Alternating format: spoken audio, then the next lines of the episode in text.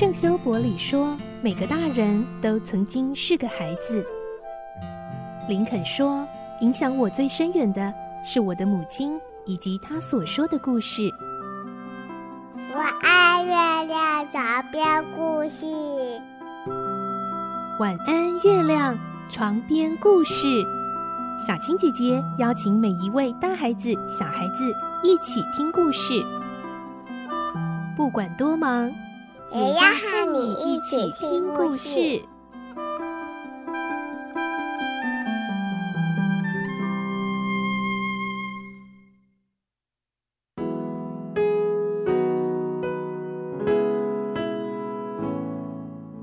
晚安，欢迎你和我们一起听故事。我是小青姐姐，我们继续来听双面人的故事。今天是第七集，我们会听到在塞帕斯丁的接应下，罗平被蒙着眼睛带到了集团所在的地方。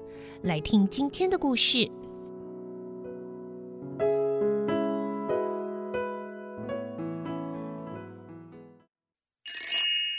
双面人第七集。克利夫的首领。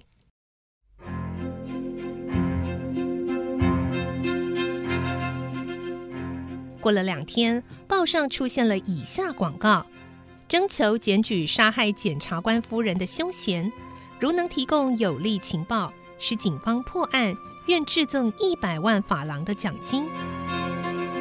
罗平看了，心中想着：当初这么巨额的奖金，实在很诱惑人。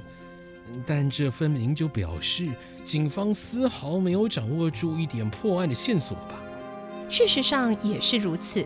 尽管巴黎市的警方动员了最精干的刑警，所有警力都全力追缉杀害检察官夫人的凶手，结果还是毫无所获，使整个案情陷入了焦灼状态。这个广告一连刊出了几天，却没有接获密告，也没有人前来检举或提供线索。使警方显得有些灰心。罗平认为，说不定发出这样的广告，反而会使克利夫提高警觉，让警方的搜捕工作更加困难呢。到了星期一的下午，罗平准时到达卡尔奇纳咖啡馆，和塞帕斯汀以及那名男子见面。那名男子说：“嗯，你倒挺准时的。”好吧，今天我就带你去见见我们的首领。然后他从衣袋中取出一副赛车用的黑色防风镜，要罗平戴上。罗平戴上后，才发现眼前一片漆黑，什么也看不到了。这让罗平感到很惊讶。他抱怨说：“哎，这什么意思啊？我什么都看不到啦！你们蒙了我的眼，是不是还要为我套上手铐跟脚镣呢？”男子冷漠地说：“哎，小子，你安静点吧！你不带上这玩意儿，就别想让我带你去呀！”“好吧，好吧，我带，我带啊。”塞帕斯丁在罗平的耳边悄声地说：“你戴上这眼罩，虽然看不见东西，但你不知道我们首领的住处会比较安全。”于是两个人扶着罗平走出咖啡馆，坐上了一辆汽车。根据车身的高低和座位，罗平判断这是一辆高级的宾士轿车，可能就是绑架检察官夫人的那辆吧。塞帕斯汀坐在前面开车，那名男子就坐在罗平的身边。他不时地伸出手去确认罗平脸上的眼罩是否戴好。罗平完全看不到东西。起初，他还可以凭着电车往来的声音和汽车的喇叭声。来判断他们是在热闹的市区中行驶，但当车子开入了宁静的郊区后，罗平就完全不知道身在何处了。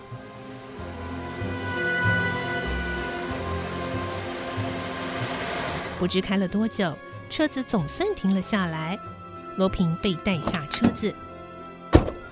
塞帕斯丁轻轻地扶住了罗平的肩膀，说：“你可以开始走了。”但小心你的脚步。走过一段十字路后，罗平被带到了大厅。由于室内的空气很沉闷，还隐约可以闻到一股霉味，罗平判断这儿一定很久没有开窗了。塞帕斯丁又在耳边轻声的提醒罗平：“现在我们要上楼喽，注意哦。”然后罗平被带进了一间屋子，四周静悄悄的，一点声音也没有。塞帕斯丁搬了一把椅子放在罗平身后，示意要他坐下。罗平慢慢的在椅子上坐了下来，心想：克利夫的首领说不定也在这里。这家伙到齐岩城偷走了宝藏，是凶恶的杀人犯，也是我最大的敌人。我必须跟他奋战到底。他虽然这么想，理智却又立刻提醒自己：“哎，绝对不能太激动啊！我费了那么大的功夫，才让那名男子相信我，把我带到这儿来。我一定要好好表现，让首领也信任我，才能成为克利夫的一员。”这时候，不晓得什么人从背后取下了罗平的眼罩。罗平第一次看到屋内的情形，这是一间很大的屋子。周围的墙壁完全没有粉刷，也没有任何装饰。房间中央放有一张马蹄形的桌子，有九个人坐在那儿，他们的脸上都带有令人望而生畏的绿色面罩。十八只眼睛动也不动地凝视着罗平。罗平赶紧起身，向他们深深的一鞠躬。坐在最中央的一位身材魁伟的男人微微点了点头。罗平心想。这个人可能就是克利夫的首领吧，因为只有他一个人是坐在有扶手的大椅子上，其他的八个人都坐在普通的椅子上。首领模样的人以很低沉的声音问：“你就是拉乌尔吗？听说你的身手不错，还救了我的部下，我很感谢你。”首领一边说话，一边凝视着罗平。他的目光极其锐利，仿佛要把人心完全看透似的。听马克说，你想加入我们？他还说你是开锁专家呢。哦，原来那个神秘的男人叫马克啊！罗平直到现在才知道他的名字，然后他很谦虚地弯了一下腰，回答：“ 哪里哪里，你过奖了。”呃，那一次从银行家的宅邸中偷出来的名画，呃，现在还是无法脱手。我那些专门收藏的朋友替我到处打听，但是那些画实在太出名了，警方也查得很紧，所以市面上没有人敢买。嗯，说的也是，没关系，你慢慢的想办法脱手吧。说到这儿，首领沉默了一会儿，突然改变口吻说：“对了。”你看过报上的消息吗？凡是能够提供警方有关杀害检察官夫人凶嫌线索的人，或是向警方检举出凶嫌的名字而协助警方破案的人，可以获得一百万法郎的奖金啊！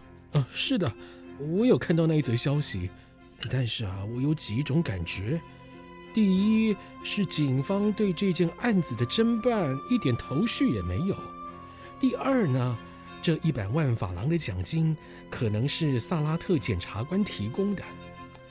第三啊，我相信警方一定在等待克利夫集团当中有人会出卖自己的伙伴。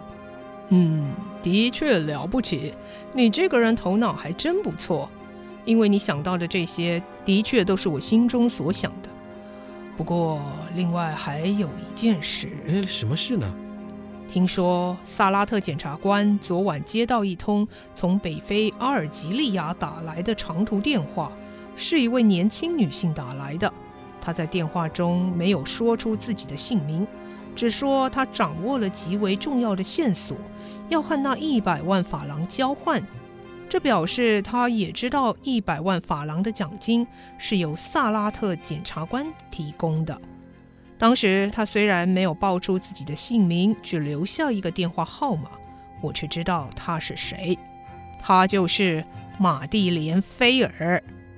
这时，坐在桌旁的另外八名高级干部之间，立刻引起了一阵骚动，每个人的脸上都露出了惊讶的表情。玛丽莲，是他。但是首领拍了拍桌子，室内再度安静下来。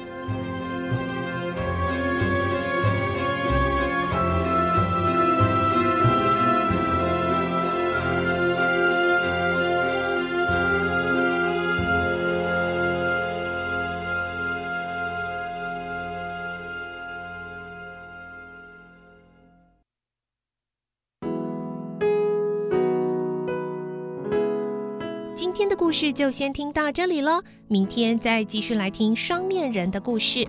我是小青姐姐，祝你有个好梦，晚安，拜拜。小朋友要睡觉了，晚安。